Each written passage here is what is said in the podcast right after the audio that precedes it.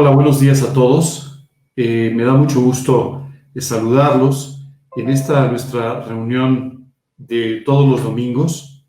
Eh, bienvenidos a nuestra transmisión de G316 Condesa.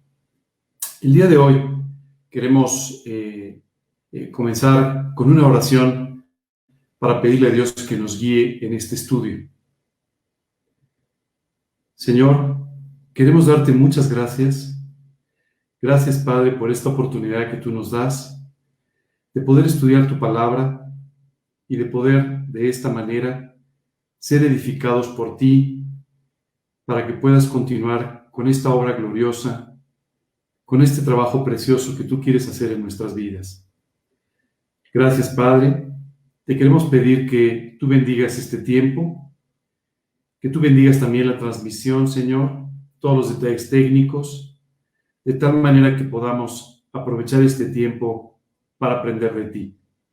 Te lo pedimos, Señor, en el nombre de Cristo Jesús y para su gloria. Amén.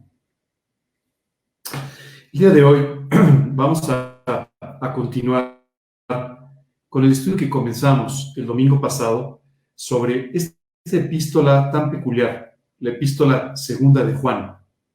Esta segunda carta que el apóstol Juan envía, una de las tres que él envía, y que fueron escritas en la última etapa de su vida, un momento en el que él había ya pasado por el destierro en la isla de Patmos, donde escribió el libro de Apocalipsis, y es precioso ver cómo esta primera carta comienza refiriéndose, además de hablar del destinatario, la señora elegida, empieza describiéndose a sí mismo como el anciano.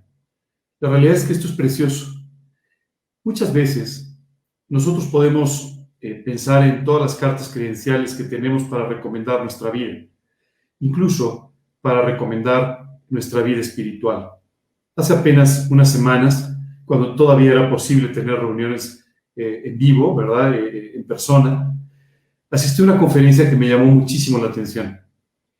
Eh, quien, eh, eh, quien iba a presentar ese día era una persona que había escrito un libro, un libro que se estaba lanzando en ese momento, y la persona que lo presentó empezó a hablar de su muy largo, muy extenso y muy impresionante currículum. Habló de todas las cosas que había estudiado, de todas las cosas que había hecho, de todo lo que había presentado en su vida.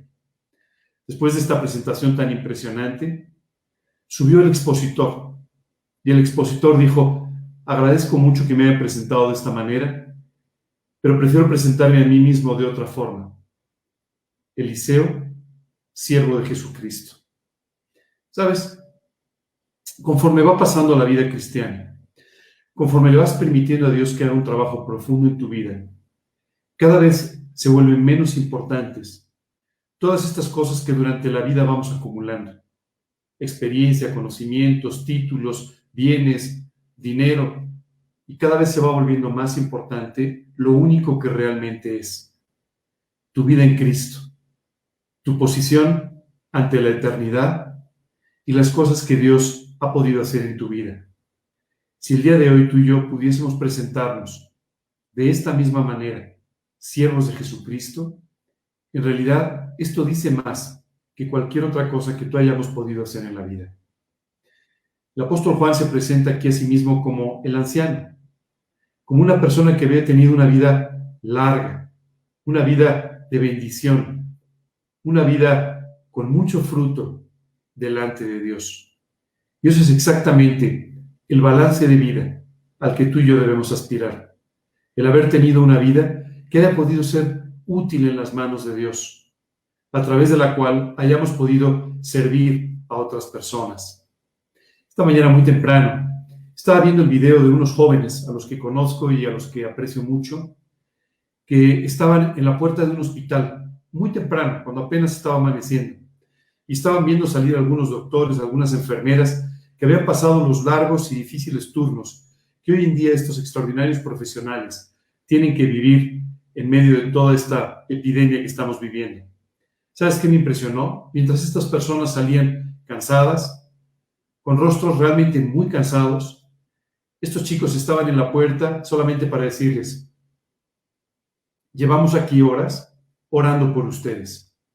Llevamos aquí un tiempo orando por sus vidas y lo vamos a seguir haciendo, porque sus vidas nos importan. ¡Wow! Qué importante el poder participar siendo usado en las manos de Dios en su servicio.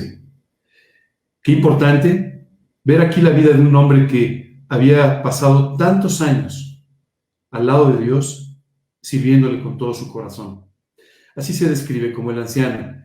Y después nos habla, y esta carta fue escrita desde el último lugar en el que el apóstol Juan pasó los días de su vida, los últimos días de su vida, la ciudad de Éfeso, donde finalmente él falleció, partió con el Señor, allí fue enterrado. Pero qué, importante entender que estos últimos días, el apóstol Juan los pasó de una forma realmente extraordinaria. Sé que uso mucho la palabra extraordinaria, pero eh, cuando uno se refiere al trabajo que hace Dios, no encuentro otra palabra más que extraordinario para decirte a qué se refiere. ¿Sabes? El apóstol Juan, en la isla de Patmos, había sido arrebatado por Dios, dice la Escritura, y llevado al cielo, literalmente llevado al tercer cielo, donde él pudo ver no solamente el trono de Dios y la presencia extraordinaria de Dios y del Cordero inmolado de Jesucristo, sino que además desde ese lugar él pudo ver todas las cosas que sucederían hacia adelante y que son descritas en este libro extraordinario de la revelación de Jesucristo. Imagínate, después de ver el cielo, imagínate después de ver la gloria, la grandeza de Dios y todo lo que algún día tú y yo podremos ver. Imagínate regresar a la tierra y continuar con su servicio. Muchas veces Dios quiere que nuestra vida tenga por un lado el reflejo extraordinario de nuestra relación con Dios, pero que ese, ese efecto, ese brillo extraordinario de nuestra relación con Dios se refleje hacia la vida de otras personas. Todos quisiéramos seguramente ya estar en el cielo y no tener que seguir pasando por algunas de las dificultades o penurias de esta vida, pero Dios tiene sus tiempos y Dios quiere seguir usando su vida. Hace algunos años yo sufrí un accidente, un accidente eh, eh, que me llevó al hospital. Y recuerdo que cuando entré, ya les he contado esta anécdota alguna vez, eh, me sedaron para poderme hacer algunos estudios y cuando desperté de esta sedación estaba a mi lado un doctor al que conozco y le dije, ¿qué tal? ¿Cómo salieron los estudios? Y me dijo, mira, la verdad es que no pudimos hacerlos porque cuando empezaste, empezamos con los estudios, empezaste a presentar una situación muy peligrosa. Estuviste tan solo a unos segundos de dejar esta vida. Recuerdo que en ese momento recordé una canción que había oído desde donde decía, ¿cómo me gustaría vivir una casita cerquita del cielo y cerquita de Dios? Y yo pensaba, ¿cómo? Habiendo estado ya tan cerca. Y además hasta sedado, ni siquiera me hubiera enterado. Hubiera sido solamente un paso en el que hubiera abierto los ojos en la eternidad. Señor, ¿por qué no me llevaste? Y recuerdo que vi otro, otro de los párrafos de esa canción donde decía, pero todavía no. Y básicamente pienso siempre en el apóstol Juan en este sentido. Imagínate estar ahí en la presencia de Dios, viendo su trono, viendo todas esas cosas extraordinarias. Pero Dios le dijo, aún no, Juan, todavía tienes que regresar. Todavía tienes que servirme en la tierra. Todavía tienes que seguir haciendo las cosas para las cuales quiero usar tu vida. Muchas veces tú y yo tenemos experiencias extraordinarias. Experiencias extraordinarias que nos llevan a pensar que estamos tan solo a un instante o a un paso del cielo. Pero quiero decirte que si todavía sigues en esta vida, es porque Dios tiene un plan extraordinario. No te engañes, no te va a llevar a la eternidad ni el coronavirus, ni un resbalón en la tina, ni una enfermedad de otro tipo. Estos solamente son vehículos que Dios utiliza Tú vas a partir el día que Dios tiene señalado para ti, cuando tu servicio en esta tierra simplemente terminó. Qué precioso es entenderlo de esta manera, porque esto nos quita las ansiedades, las preocupaciones, los afanes que a veces tú y yo tenemos, preocupándonos porque alguna situación en la vida puede afectarnos de tal manera que nos lleve a la eternidad. La vida y la muerte solamente están en las manos de Dios. Él es el único que decide el tiempo en el que tú vas a partir. El apóstol Juan estaba entonces en la ciudad de Éfeso y desde ahí envía estas tres epístolas, la primera, la segunda y la tercera epístola de Juan. Y a través de lo que dice la segunda epístola de Juan, entendemos que todavía en algún momento hizo algún viaje a alguna de las iglesias que él estaba de alguna manera supervisando, ayudando, pastoreando. Eh, habíamos hablado de cómo él desea a las personas a quienes les está escribiendo esta epístola tres cosas muy importantes que sin duda Dios desea también para tu vida. La gracia, la misericordia y la paz. El domingo pasado estuvimos hablando de la importancia de vivir desarrollando cada una de, estas, eh, de estos conceptos en nuestra vida, viviendo cada vez y creciendo en la gracia, creciendo en la misericordia, permitiéndole a Dios que desarrolle esta misericordia hacia nosotros y de nuestra parte, desarrollando esta misericordia hacia quienes nos rodean. Y por último, la paz, sin la cual es imposible vivir una vida cristiana completa. De la misma forma, el apóstol Juan se refiere también, hablando a esta señora a quien le escribe la carta, se refiere a algunos de los hijos de esta mujer a quienes él había encontrado andando en la verdad. Si te diste cuenta, el título de nuestra predicación es exactamente ese, andando en la verdad. Y hay algo que Dios quiere enseñarnos a través de esta corta carta que Juan mandó a la iglesia, es la importancia de que tú y yo vivamos andando todos los días en la verdad. De esto hablamos el domingo pasado, pero todavía vamos a continuar hablando durante este domingo, porque Dios quiere todavía traer ciertas enseñanzas importantes para que tú y yo cuidemos nuestra vida, especialmente en los tiempos que hoy estamos viviendo. Por último, el apóstol Juan recuerda una enseñanza que dice que conocemos desde el principio, pero la que no necesariamente vivimos siempre, y es el amor entre los hermanos. Hoy, hoy esta parte del amor entre los hermanos cobra una especial, una especial importancia cuando tú y yo no podemos vernos físicamente. Ayer tuve una reunión muy hermosa con unos eh, con unos amigos con los que eh, comparto ciertos estudios de la Biblia los sábados en la mañana. Y me llamó la atención porque aparecíamos todos en la pantalla simultáneamente. Y la verdad que fue, fue un momento increíble porque pues ahora no nos vemos. Y aunque sea, nos vimos a través de estas imágenes. Pero una de las personas que estaba ahí eh, tuvo que pasar a mi casa a recoger algo. Y recuerdo que cuando nos vimos, aunque fue por unos instantes, los dos ya sabes, los tapabocas, y todas estas cosas que se han convertido en parte de nuestra vestimenta diaria. Cuando nos vimos nos dio tanto gusto. Hablamos muy poco, pero dijimos los dos, qué gusto podernos ver otra vez, pero no vernos a través de una pantalla, sino vernos físicamente. Sabes, una de las características de la iglesia del primer siglo es que, aunque, aunque eran pocos, aunque el Evangelio estaba creciendo, aunque los medios de comunicación en ese momento no ayudaban nada, porque eran simplemente cartas que a veces tardaban semanas o meses en llegar a sus destinatarios, aunque estaban simplemente colocados, ubicados en diferentes lugares de Asia Menor, del sur de Europa, eh, en algunos casos eh, eh, en algunas otras zonas de Europa, pero sin embargo se tenían muy presentes los unos a los otros, se tenían un profundo amor y esto caracterizó a la iglesia de una forma muy especial durante el primer siglo. Es más, vamos a ver en esta epístola que Dios nos permite ver aquí, a través de las palabras de Juan, cómo había una sensación de hospitalidad muy especial entre los hermanos. Se recibían unos a otros, aunque ni siquiera se conocían, se recibían en las casas unos de otros, mientras estaban viajando hacia una u otra zona donde tenían que servir. Y allí se recibían con todo cariño, con toda hospitalidad, porque aunque no, no se habían visto, a veces ni siquiera se conocían eh, físicamente, pero se tenían un profundo amor entre ellos. Hoy y yo enfrentamos este mismo reto. El reto de amarnos aunque no nos veamos. El reto de amarnos aunque en algunos casos ni siquiera nos conocemos.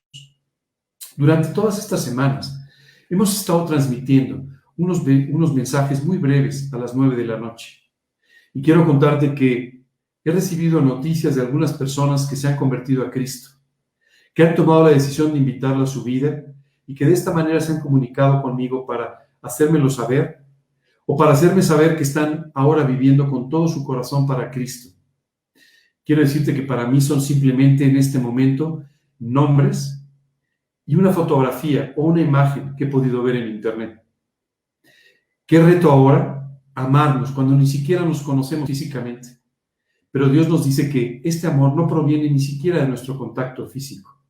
Este amor proviene del profundo amor que Dios tiene por nosotros y del amor que Dios pone en nuestros corazones, unos por otros, como hermanos, como hijos de un mismo Padre espiritual.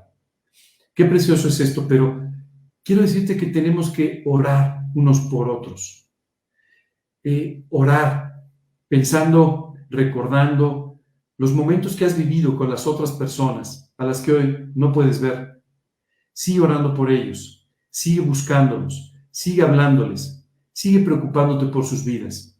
Esta situación no ha cambiado eso. Lo único que ha cambiado es nuestra capacidad en este momento de poder estrechar nuestras manos o de poder abrazarnos pero seguimos siendo los mismos, tal vez un poco más necesitados de compañerismo por nuestra soledad. Así es que hoy te invito a que hagas este esfuerzo de orar por tus hermanos, de buscarlos, de tener compañerismo con ellos. Una imagen en internet es mejor que no verte con ellos. Así es que te invito a que crezcas en este profundo amor que Dios puede poner hoy por tus hermanos. El día de hoy vamos a entrar a un pasaje muy especial. Vamos a comenzar a leer desde el capítulo 7 de Segunda de Juan, donde el apóstol manda un mensaje muy específico hacia estas personas, diciéndoles, cuidado porque en estos momentos en los que ustedes son tan hospitalarios, en los que reciben a sus hermanos, en los que están tan contentos porque llega a su casa alguien que habla de Cristo y que comparte este amor tan profundo por el Padre, hay algunas personas que han salido por el mundo y que se aprovechan de esta buena actitud de su parte. Comienza diciendo, porque muchos engañadores han salido por el mundo, que no confiesan que Jesucristo ha venido en carne. Quien esto hace es el engañador y el anticristo. Quiero decirte que esta llamada de atención no solamente el apóstol Juan le escribe en esta segunda epístola, sino también en la primera. Y es porque había una preocupación de Juan por algunas personas que se hacían llamar gnósticos y que decían que ellos estaban por encima de las enseñanzas, que ellos ya habían aprendido mucho más que cualquiera de los creyentes y que ellos simplemente tenían una revelación mucho más completa de las escrituras.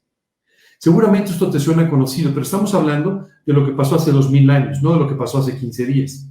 Aunque este mismo mensaje equivocado lo siguen transmitiendo algunas personas el día de hoy que se han convertido literalmente en transmisores de un mensaje equivocado por completo que confunde a las personas. Hoy vivimos en un mundo donde la gente tiene una ansia tremenda de saber más del Evangelio tiene una tremenda necesidad, una gran sed para encontrar soluciones que satisfagan el vacío que hoy se ha hecho todavía más grande en sus corazones. Y dice la escritura en otro pasaje que han salido muchos engañadores, muchos falsos cristos, muchas personas que simplemente están aprovechando este hambre de la verdad, este hambre de su palabra para fines equivocados. El apóstol Juan aquí advertía a la iglesia diciendo, porque muchos engañadores, perdón, han salido por el mundo, que no confiesan que Jesucristo ha venido en carne. Este primer mensaje es muy importante. Hoy en día se habla de, de muchas formas sobre Jesucristo. Se habla de él como un profeta, se habla de él como un maestro, esto dicen algunos. Se habla de él como un hombre y no como el Hijo de Dios. Y aquí Juan dice, tengan cuidado, porque el único mensaje verdadero es que Jesucristo Dios mismo, el Hijo de Dios, se hizo un hombre en la ciudad de Belén, vivió durante un poco más de 33 años de vida para llegar a un encuentro en la cruz del Calvario, donde de antemano, desde la eternidad, había definido que pagaría por nuestros pecados, derramando su sangre, no por sus faltas, pero por las tuyas y por las mías. No hay otro mensaje del Evangelio. Si alguien te dice otra cosa, te está engañando. Es uno de estos engañadores que han salido por el mundo y que a veces dan un falso mensaje queriendo ganar notoriedad, queriendo ganar un lucro personal, queriendo ganar una notoriedad para otros fines, pero que en todos los casos tienen un objetivo equivocado.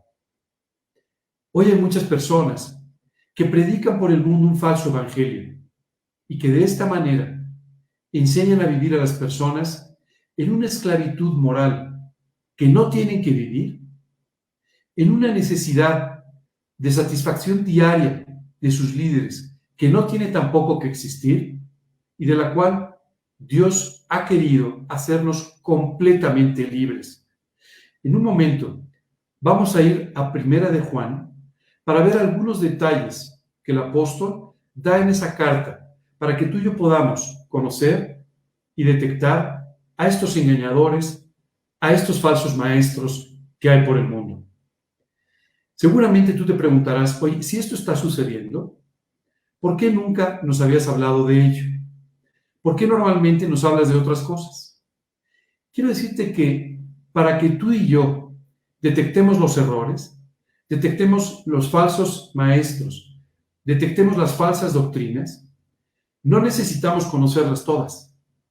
Lo que necesitamos es conocer la verdad de tal manera que no podamos ser engañados. Si tú conoces la Biblia en profundidad, si tú conoces la Biblia en detalle, cuando alguien venga y te diga, oye, es que la Biblia dice esto o lo otro, sin ser cierto, podrás detectar que es un engaño, que es una mentira. Recuerdo una vez que alguien tocó la puerta de mi casa y cuando la abrí empezó a decirme ciertas cosas sobre la Biblia. Le dije, lo que estás diciendo no es cierto. Me dijo, ¿por qué lo sabes? Porque la Biblia no dice lo que tú estás diciendo. Tú puedes de esta manera prepararte para reconocer una falsificación de la verdad, conociendo bien la verdad. Hace muchos años, cuando eh, las instituciones bancarias funcionaban de una forma distinta, había mucho más manejo de efectivo que hoy en día, la gente iba mucho más a las oficinas de los bancos, los cajeros eran entrenados de una forma muy especial. Normalmente en los bancos se colocaba una superficie, un mostrador, que era de mármol. Y esto se hacía con la intención de que los cajeros pudiesen detectar el sonido que hacían las monedas sobre este mostrador. Y por mucho tiempo ellos eran entrenados a escuchar el sonido de las monedas contra el mostrador, a tocar los billetes para conocer su textura y para poder conocer el olor del dinero.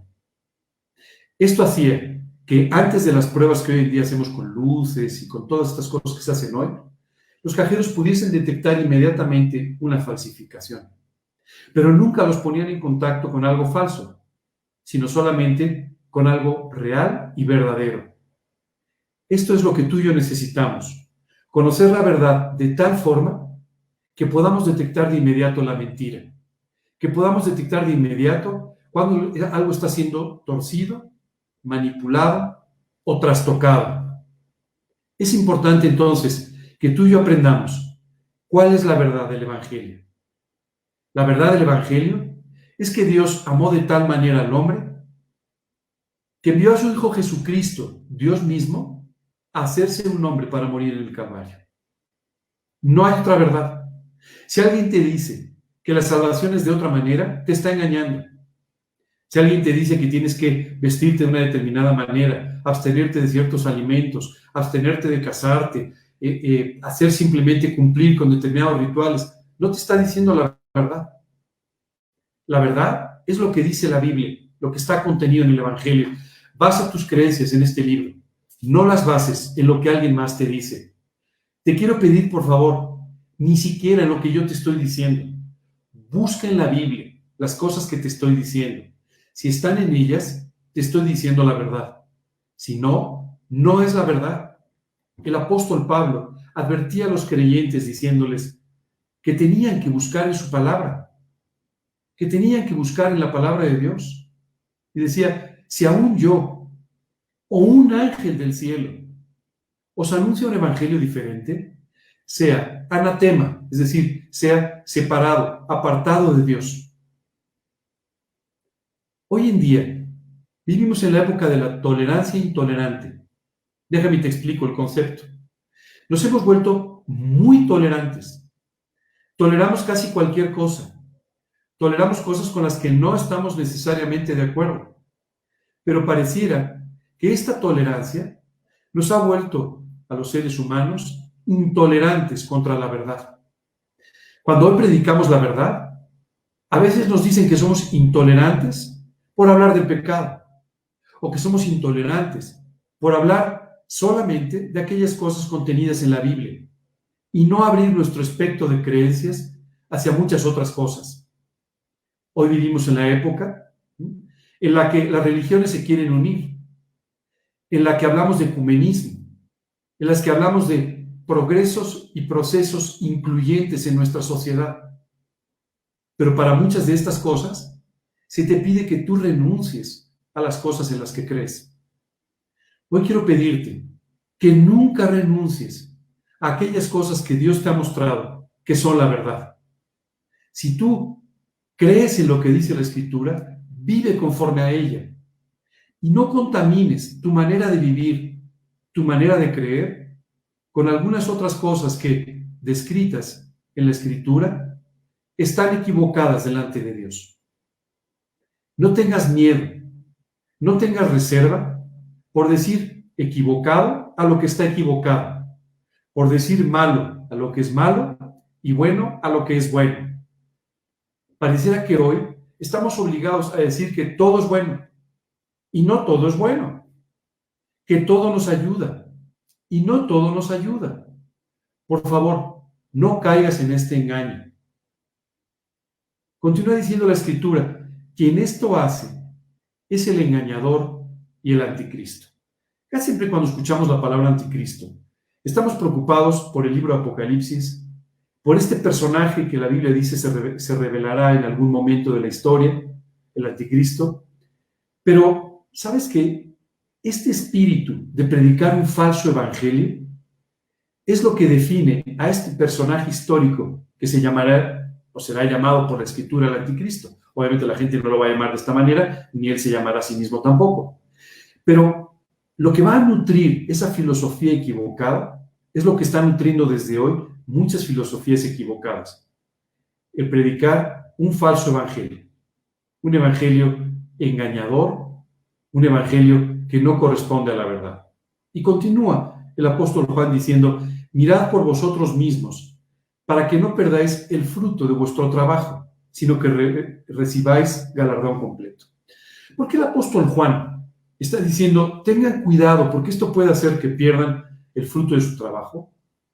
Es porque, de alguna manera, desde el momento en el que tú invitaste a Cristo a tu vida, las personas que te rodean, las personas que te conocen, empezaron a observar tu vida para ver si aquello que tú creíste, aquello que les has dicho que has hecho, aquello en lo que tú ahora basas tu fe y tu forma de vivir, es real o no es real.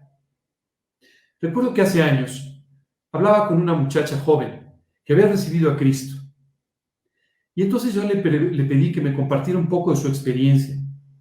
Y ella me dijo, fíjate que eh, en, la escuela donde yo estaba, había un joven que había recibido a Cristo y que lo seguía con todo su corazón. Él siempre traía una Biblia, él nos hablaba muchas veces de Jesucristo, y aunque yo nunca le hice caso, pero siempre cuando estaba en el salón de clases, cuando había una broma, cuando había un comentario, yo siempre me volteaba para verlo a él, para ver cómo reaccionaba. ¿Sabes? Tu vida y la mía tu conducta y la mía, nuestro testimonio, se convierte en una referencia moral y espiritual para las personas que te están observando. Es por eso tan importante que tú vivas conforme a lo que crees, que tú simplemente vivas conforme a lo que estás predicando, porque de otra manera las personas van a tener una falsa imagen de lo que tú representas. Las personas ven a Cristo como te ven a ti. Y si a ti no te ven viviendo correctamente, dejarán de aceptar aquello que predicas.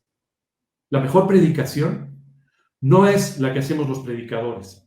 La mejor predicación es tu vida, tu testimonio. Eso es lo que le está hablando a las personas todo el día, todos los días.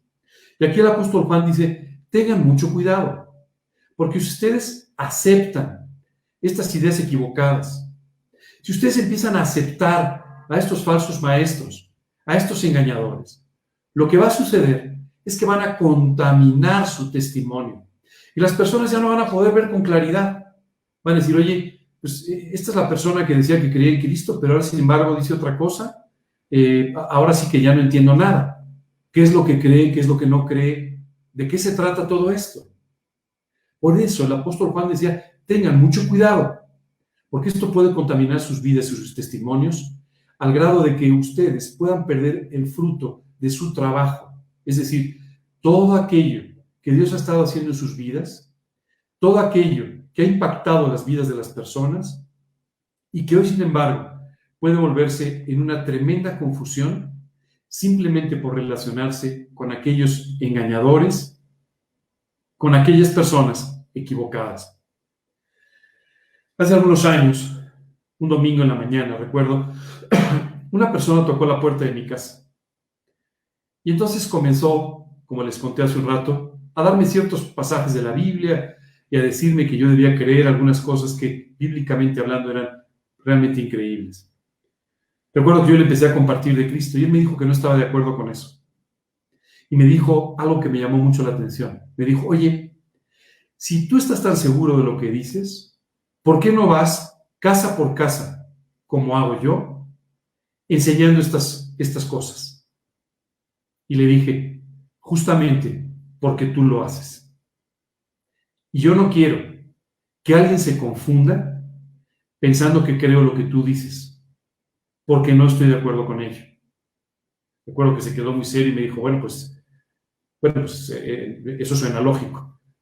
Sí, muchas veces tú y yo no podemos hacer lo que hacen otros, actuar como hacen otros, porque de esta forma contaminaríamos el mensaje que estamos predicando, que tiene que ser perfectamente claro, no sujeto a ningún error no sujeto a ninguna perversión.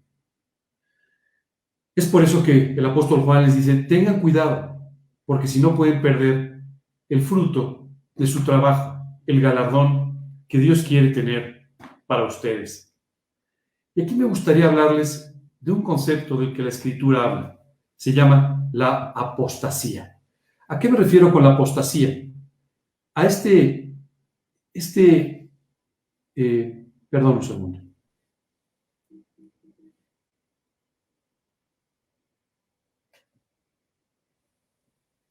La apostasía es este, esta actitud que las personas tienen a través de la cual empiezan a negar con su vida e incluso con sus palabras las verdades del Evangelio. La Biblia literalmente dice que algunos apostatarán de la fe, es decir, a pesar de haberse aparentemente vinculado con el mensaje del Evangelio, empezarán a hablar y a decir cosas contrarias a él. Es importante aquí entender algo. No es cristiano el que va a una iglesia cristiana. No es cristiano el que asiste a las predicaciones o aprende los mensajes eh, que se predican en ella. No es cristiano el que así se define. Es cristiano el que tiene a Cristo en su corazón y vive con sus, conforme a sus principios y a su palabra. Dice la Escritura, hablando Jesús, en esto conocerán que sois mis discípulos, en que os amaréis unos a otros. Dios va a manifestar su evangelio a través de las personas que viven conforme a Él. Así que la apostasía nos habla de estas personas que diciendo conocer a Cristo viven de una forma completamente distinta, predican un evangelio distinto. Y también la escritura nos habla de que en los últimos tiempos de la historia del mundo, tiempos que probablemente son los que estamos viviendo, habrá una gran apostasía. Mucha gente predicando de una forma totalmente equivocada. Me gustaría ir para esto a 1 de Juan 4, del 1 al 3, los versículos que ustedes están viendo en su pantalla, donde la escritura dice, amados, no creáis a todo espíritu, sino probad los espíritus, si son de Dios, porque muchos falsos profetas han salido por el mundo. En esto conoced el Espíritu de Dios. Todo espíritu que confiesa que Jesucristo ha venido en carne es de Dios. Y todo espíritu que no confiesa que Jesucristo ha venido en carne,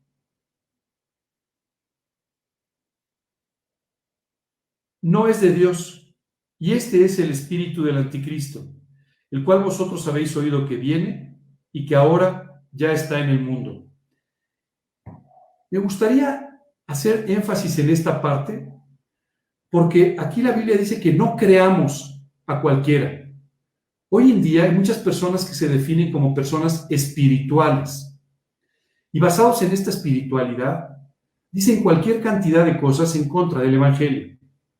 El otro día escuchaba una persona que decía que para curarse de esta o de otras enfermedades solamente había que tocar una pantalla de televisión mientras él hablaba. ¿Te puedes imaginar el engaño? ¿Te puedes imaginar cómo de verdad esta gente está lucrando con la necesidad de las personas? Es increíble.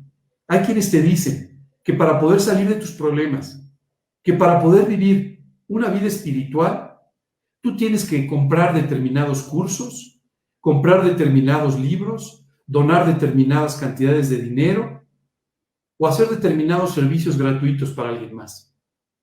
¿Sabes? Te están engañando.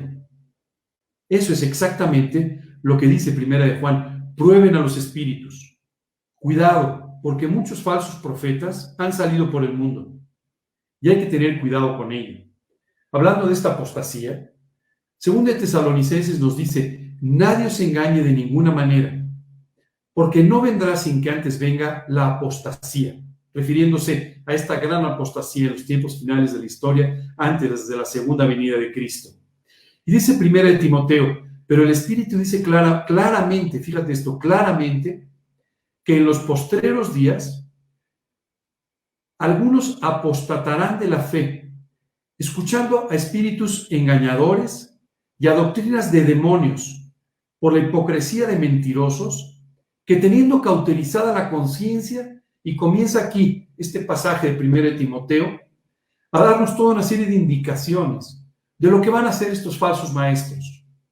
Prohibirte hacer estas cosas, llevarte a hacer estas otras, ninguna de ellas reflejada en la escritura.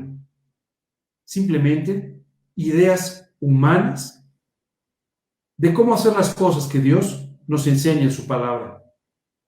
No te dejes engañar. Usa la Biblia. La Biblia es muy clara. Dice, a la fe y al testimonio. ¿Sabes? Si no dicen lo que dice la escritura, Dice la, Biblia, no les ha amanecido. Es importante que hoy, como nunca, conozcamos la palabra de Dios, porque esto nos permitirá detectar a estos engañadores, a estos falsos maestros que dice la Biblia, han salido por el mundo. Por cierto, no importa la investidura que se ponga. Se pueden llamar de cualquier manera. Se pueden llamar apóstoles, se pueden llamar discípulos, se puede llamar cualquier investidura religiosa, filosófica o humanamente reconocida. Eso no les da ninguna autoridad. La única autoridad viene del Evangelio y de vivir lo que dice la Escritura. Nada más. No de otra cosa. No de los colores, ni de las vestiduras, ni de cualquier cosa con la que tú quieras hacerte, hacer pensar a los demás que eres superior a ellos. Esto es lo que hacían los gnósticos, que eran las personas de las que Juan hablaba y advertía, quienes sentían que eran superiores a los demás. Claro que esto siempre nos gusta. Es increíble, pero Juan, Pedro, Pablo, nunca se hicieron superiores a los demás. ¿Sabes qué es increíble? Por ejemplo, en el libro de Apocalipsis, Juan, cuando ve a los ángeles, se pone de rodillas y los ángeles le dicen, mira, no lo hagas. Somos consiervos tuyos. Ambos somos siervos de Dios. Así es que aquí no hay nadie superior. Pero sin embargo, estos falsos engañadores, estos falsos maestros, siempre querrán hacerse superiores, más espirituales, más importantes, y solamente estarán buscando con esto la notoriedad y las ganancias que esta aparente superioridad les puede proveer. Continúa diciendo, cualquiera que se extravía y no persevera en la doctrina de Cristo, no tiene a Dios. Fíjate bien, aquí dice alguien que persevera. Hay muchas personas que no reciben a Cristo en su vida. Pueden hacer una oración, pueden decir que han invitado a Cristo.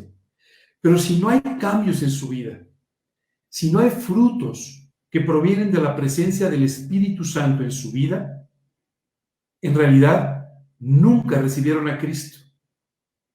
Lo más que pudieron llegar a ser fue una profesión de fe que en el fondo nunca transformó sus vidas. Cuando una persona invita a Cristo a su vida, la Escritura dice que la presencia de Dios, de Jesucristo, del Espíritu Santo, el Espíritu de Dios, están presentes en nuestra vida. Y dice la Escritura que los frutos del Espíritu son amor, gozo, paz, paciencia, benignidad, bondad, fe, mansedumbre, templanza. Si el Espíritu de Dios está en tu vida, empezarás a experimentar estos frutos de su presencia en mayor menor medida, paulatinamente, pero empezarás a manifestarlos.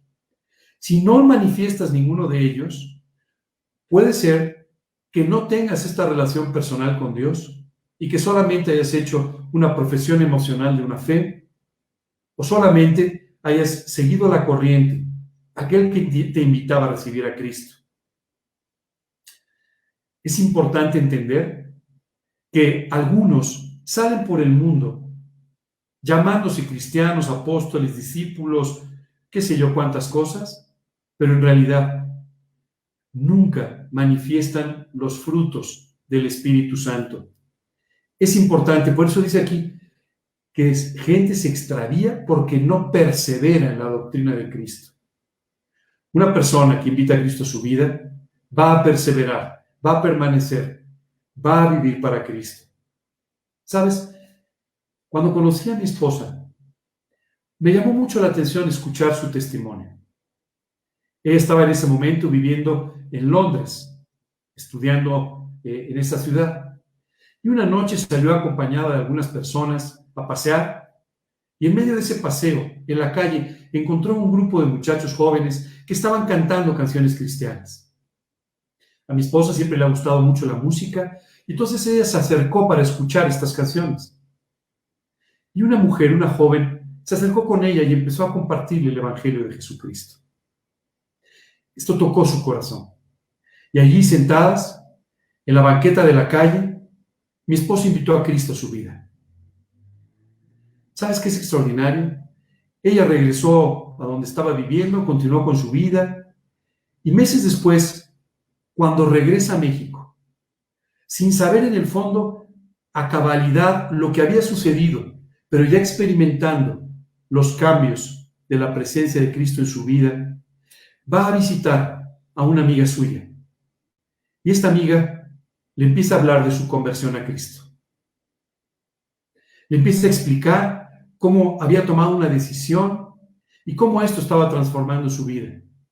Y mi esposa le dijo, ¿sabes? Eso fue lo mismo que yo hice hace unos meses en la ciudad de Londres. ¿Cómo? Le dijo, pero, pero ¿qué sucedió? Le dijo, sabes, todo esto que estás hablando toca mi corazón. Porque esto es exactamente lo que pasó conmigo. No lo había comprendido totalmente, pero ahora que te escucho, entiendo que hemos hecho lo mismo y que además de ser amigas por toda la vida, no somos hermanas. ¡Wow! ¿Sabes? Esto es lo que sucede cuando una persona invita a Cristo a su vida. Tal vez no conozca todavía mucho de la Biblia. Tal vez muchas cosas no le hayan quedado ni siquiera muy claras. Quiero decirte que a mí no me quedaron claras muchas cosas el día que invité a Cristo a mi corazón. Pero si algo yo tenía seguro, es que Cristo estaba en mi vida. Y no estaba dispuesto a dar un paso atrás. Y esto mismo es lo que seguramente sucede contigo si es que lo has invitado a morar en tu vida. Cualquiera que se extravíe y no persevera en la doctrina de Cristo, no tiene a Dios. El que persevera en la doctrina de Cristo, ese sí tiene al Padre y al Hijo. Es decir, ese sí recibió a Cristo en su vida. Recibir a Cristo no es algo subjetivo, es algo perfectamente claro, objetivo y sucede en las personas que se arrepienten y que le abren la puerta de su corazón a Cristo. Por eso es que nos dice Primera de Juan, no crean a todo espíritu, prueben a los espíritus, si son de Dios o no son de Dios, porque de esta manera detectarán quiénes son estos falsos profetas que han salido por el mundo. Y continúa segunda de Juan diciendo, si alguno viene a vosotros y no trae esta doctrina, no lo recibáis en casa ni le digáis bienvenido porque el que le dice bienvenido participa de sus malas obras. Juan aquí estaba advirtiendo a estos creyentes que tenían la costumbre de hospedar a los cristianos, que tenían la costumbre de hospedar a los discípulos de otros lugares, que estaban de viaje, estaban de paso, les dice, tengan cuidado. Si son estos falsos profetas, si son estos engañadores, no les abran la puerta de su casa. Acuérdense, van a perder el fruto de su trabajo, van a perder el galardón que Dios les quiere dar, simplemente porque van a contaminar su testimonio. Así es que les dice, si alguno viene a vosotros y trae esta doctrina, trae estas doctrinas o estas predicaciones equivocadas, no lo reciban en su casa. Sí, sí, ya sé que esto va en contra de todas nuestras teorías tolerantes del día de hoy que dicen que abras la puerta a todo el mundo y que... No lo hagas. Vas a perder tu fruto y el galardón. No lo hagas. Permite que Dios mantenga tu testimonio limpio, puro, claro, fácilmente identificable por las personas que te rodean. Esto es exactamente lo que Dios quiere hacer. No que tengas una mala actitud, no que tengas una conducta equivocada hacia estas personas, a quienes también tienes que hablarles de Cristo. Recuerdo que ese domingo, cuando estaba hablando con este joven, me dijo, oye, ¿me permites que pase a tu casa y que te siga contando estas cosas? Y le dije, mira, me vas a disculpar, pero yo vivo conforme a lo que dice la Biblia. Y la Biblia dice que si tú traes una doctrina distinta y la traes, yo no debo recibirte en mi casa. Con todo cariño te digo que Cristo murió por ti en la cruz. Pero mientras tú prediques este evangelio completamente diferente, yo no puedo, yo no puedo invitarte a mi casa. Si tú hoy estás pensando que intolerante suenas, es tu decisión. Pero esto es exactamente lo que dice la Biblia. Y hace muchos años yo me definí a vivir por cada uno de los principios de la escritura. Me hagan más o me hagan menos populares. Me hagan más o me hagan menos simpático a los demás. Me interesa especialmente la opinión que Dios tenga de mi vida. Porque sé que si yo estoy bien a los ojos de Dios, Dios me dará este testimonio precioso con los demás. Dice la escritura que cualquiera que vive de esta manera agradando a Dios, permite que Dios nos haga agradables aún a nuestros enemigos. Así es que no te preocupes demasiado por la opinión de corto plazo que pueda tener alguien de ti. Dios te dará la gracia, Dios te dará el testimonio para que de esta manera tu vida sea agradable a los ojos de los demás. Y concluye el apóstol Juan con una despedida verdaderamente enternecedora. Dice, tengo muchas cosas que escribiros. ¿Sabes qué me impresiona? ¿Cuántas cosas él tenía que compartir con estas personas a las que amaba? El otro día tuve una conversación con alguien con quien hablo todos los días por teléfono y le dije, oye, ¿qué me cuentas de nuevo? Y me dijo, pues no mucho, la verdad es que hay poco que contar ahora en esta época en la que tenemos actividades reducidas. Y le dije, la verdad que tienes razón, hoy tenemos un poco menos de qué hablar. Pero yo pensaba en el apóstol, en el apóstol Juan y decía, aunque no, aún no veía a estas personas, aunque estaban lejos de él, dice, tengo muchas cosas que escribiros. ¿Y sabes qué empecé a pensar? Que yo era el equivocado. Que a pesar de que hoy no haya muchas noticias, que a pesar de que tal vez por tus eh, actividades reducidas, tal vez tengas menos, menos cosas que contar, nuestra vida debe ser como un vaso que rebosa y que desborda permanentemente las enseñanzas, y las cosas que Dios quiere que compartamos con los demás. Hoy te invito a que empieces a compartir con los demás las cosas que Dios te está enseñando. Y si no tienes que compartir, quiere decir que no estás aprendiendo mucho. Y eso solamente significa que tienes que pasar más tiempo en la escritura, tienes que pasar más tiempo en oración, permitiéndole a Dios que te siga enseñando tantas cosas que dice la escritura que tiene para nosotros, cosas grandes y ocultas que aún no conocemos. Juan se despedía de esta manera diciendo, tengo tantas cosas que les quiero contar, tengo tantas cosas que escribirles, pero no he querido hacerlo, dice, por medio de papel y tinta, pues espero ir a vosotros y hablar cara a cara para que nuestro gozo sea cumplido. Aquí el apóstol Juan les dice, tengo mucho que contarles, pero en lugar de escribirlo, voy a esperar un poco para poderlos ver y de esa manera disfrutar de su presencia, disfrutar del compañerismo, mientras podemos eh, aprender y compartir todas estas cosas juntos. Y continúa diciendo, los hijos de tu hermana la elegida, aparentemente esta hermana o esta mujer a quien le estaba escribiendo esta carta tenía una hermana con la que el apóstol Juan tenía cierto contacto en Éfeso. Y dice, los hijos de tu hermana la elegida te saludan. Amén. Y con esto concluye la segunda carta de Juan. Despidiéndose simplemente de aquellos diciendo, oye, pues eh, tus sobrinos te saludan. Eh, y nos vemos pronto. Yo me gustaría terminar, después de este estudio que seguramente no ha sido tan fácil de escuchar, porque hemos hablado de temas que no son eh, tan sencillos, pero que son muy importantes para que hoy no te dejes engañar por todos estos mensajes falsos que están saliendo por el mundo. Pero el día de hoy quisiera terminar la carta diciéndote lo mismo. Me gustaría compartir contigo muchas cosas. Espero poder seguir haciéndolo cada noche. Y espero seguir pudiendo eh, compartir contigo estas enseñanzas cada domingo. Y espero que en breve podamos volver a vernos cara a cara. En breve podamos, una vez más, poder compartir nuestras vidas, poder volver a abrazarnos con todo cariño, algo que yo espero suceda en las próximas semanas o tal vez en los próximos meses. Mientras tanto, aprendamos a amarnos unos a otros, aunque no nos veamos.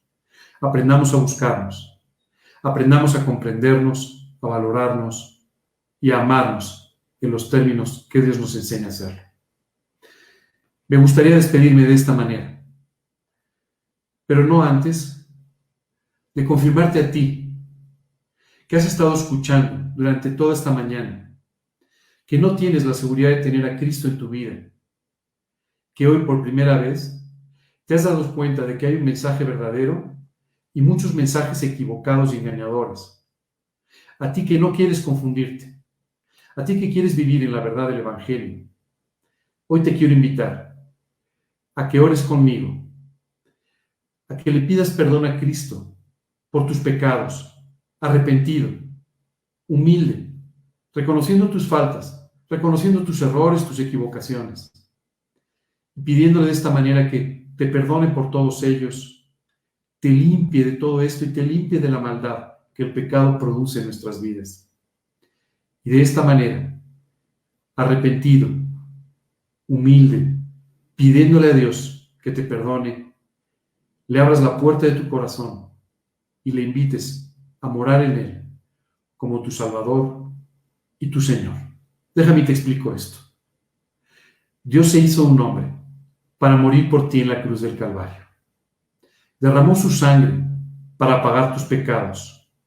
Y hoy ha salido a decirte que te ama, que te quiere perdonar, que quiere remitir tus pecados a, aquella, aquellos por los que pagó Jesús en la cruz y de esta manera salvarte del pago de tus pecados, porque tendrías que pagarlos, salvarte del pago de tus pecados en la eternidad y empezar una relación personal contigo, literalmente, hacerte nacer de nuevo, desde el punto de vista espiritual. Hoy te quiero invitar a que sigas en tu corazón esta oración, a través de la cual Dios puede hacer este cambio maravilloso, este milagro en tu vida. Dice la Escritura, os daré corazón nuevo y pondré espíritu nuevo dentro de vosotros y quitaré de vuestra carne el corazón de piedra y pondré un corazón de carne. Y haré que andéis en mis estatutos y guardéis mis preceptos y los pongáis por obra. Dios quiere hacer este cambio en tu vida. Yo te invito a que ores conmigo para pedírselo. La segunda parte de la oración, vamos a pedirle a Dios que confirme nuestra vida, que nos haga vivir en su palabra, que nos haga de esta forma poder detectar cualquier cosa que se acerque a nuestra vida, sea un engaño, sea falsa, y podamos entonces hacerla a un lado y vivir con un testimonio claro, concreto, de lo que es la verdad del Evangelio para quienes nos rodean. Vamos a orar de esta manera. Señor, queremos darte muchas gracias por este día y queremos agradecerte, Señor, en particular, por el cuidado que tienes por nosotros, para que no nos confundamos. Señor, hoy vengo delante de ti a pedirte que tú me perdones por todos mis pecados, por todas mis faltas. Limpia mi corazón, limpia mi mente, limpia mi vida de toda mi maldad, de todos mis errores de todas mis equivocaciones. Hoy, Señor, te doy gracias por lo que Jesucristo hizo por mí en la cruz. Y te pido que sea la sangre de Cristo la que limpie mi corazón y lave mi vida. Hoy, Señor, creo que tú moriste por mí. Y de esta forma te pido que me salves eternamente, que me des una relación personal contigo que dure por toda esta vida y la eternidad. Señor, hoy te abro mi corazón y te invito a entrar en él como mi Señor y mi Salvador personal. Te lo pido confiando únicamente en la cruz, en el nombre de Cristo Jesús y para su gloria. Amén. Señor, esta, esta mañana vengo delante de ti para darte gracias por tus cuidados para darte gracias, Señor, por la forma en la que quieres cuidar mi vida, traer frutos en ella y aún, Señor, darme un galardón en la eternidad. Padre, quiero pedirte que me lleves a basarme únicamente para mis decisiones, para mi manera de vivir, en lo que tú dices en tu palabra. Señor, hoy quiero pedirte que me des un testimonio claro con las personas que me rodean y que me permitas, Dios, distinguir estos falsos maestros, estas falsas doctrinas, estas falsas enseñanzas que podrían contaminar mi vida y mi, testimonio. Te lo pido, Señor, de una forma muy especial, pidiendo también que me lleves a crecer en mis amor, en el amor por mis hermanos, en el amor por, por tu palabra y en el amor hacia ti. Gracias, Dios, en el nombre de Cristo Jesús y para su gloria. Amén. Si el día de hoy tú has invitado a Cristo a tu vida, quiero decirte que has tomado una decisión trascendental, la decisión más importante de tu vida, porque es la única que tiene una repercusión eterna. Al invitar a Cristo a tu vida, literalmente Dios entra a morar en ti, te lleva a nacer espiritualmente y de esta manera a poder tener una relación espiritual con Él que había sido rota por el pecado. Quiero confirmarte que ahora necesitas buscar a Dios y conocerlo más. Y para ello, te invito a que busques en la Biblia, en el Nuevo Testamento, los Evangelios. Y comiences a leer en los Evangelios estos libros que describen el periodo de tiempo en el que Jesús vivió entre nosotros, para que aprendas, viendo su vida, viendo su testimonio, cómo tú y yo tenemos que aprender a vivir.